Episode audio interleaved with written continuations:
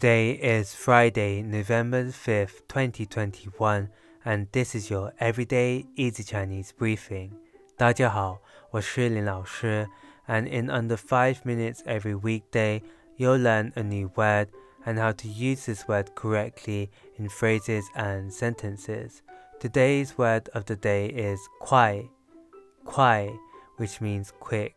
Let's practice by making different words phrases, and sentences with kuai. The first word is liang kuai, liang kuai, which means cool in a pleasant way. Let's look at each character of this word. Liang means cold and kuai means quick. A way of using it in a sentence is 中国北部的夏天很凉快。中国北部的 夏天很凉快. Summer in the northern part of China is nice and cool. Another word we can create with kuai is 快乐,快乐. This means happy. A way of using it in a sentence is 我和你在一起很快乐。我和你在一起很快乐。 I am happy when I am with you.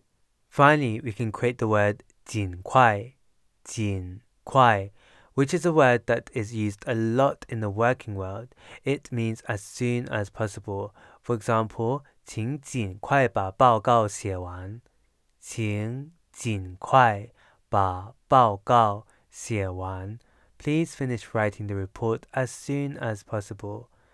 Today we looked at the word kuai, which means quick, and we created other words using it. These are 凉快, cool, 快乐, happy, and 尽快, as soon as possible.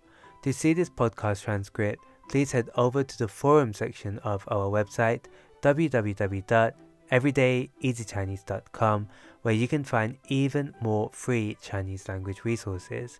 See you again soon for more practice.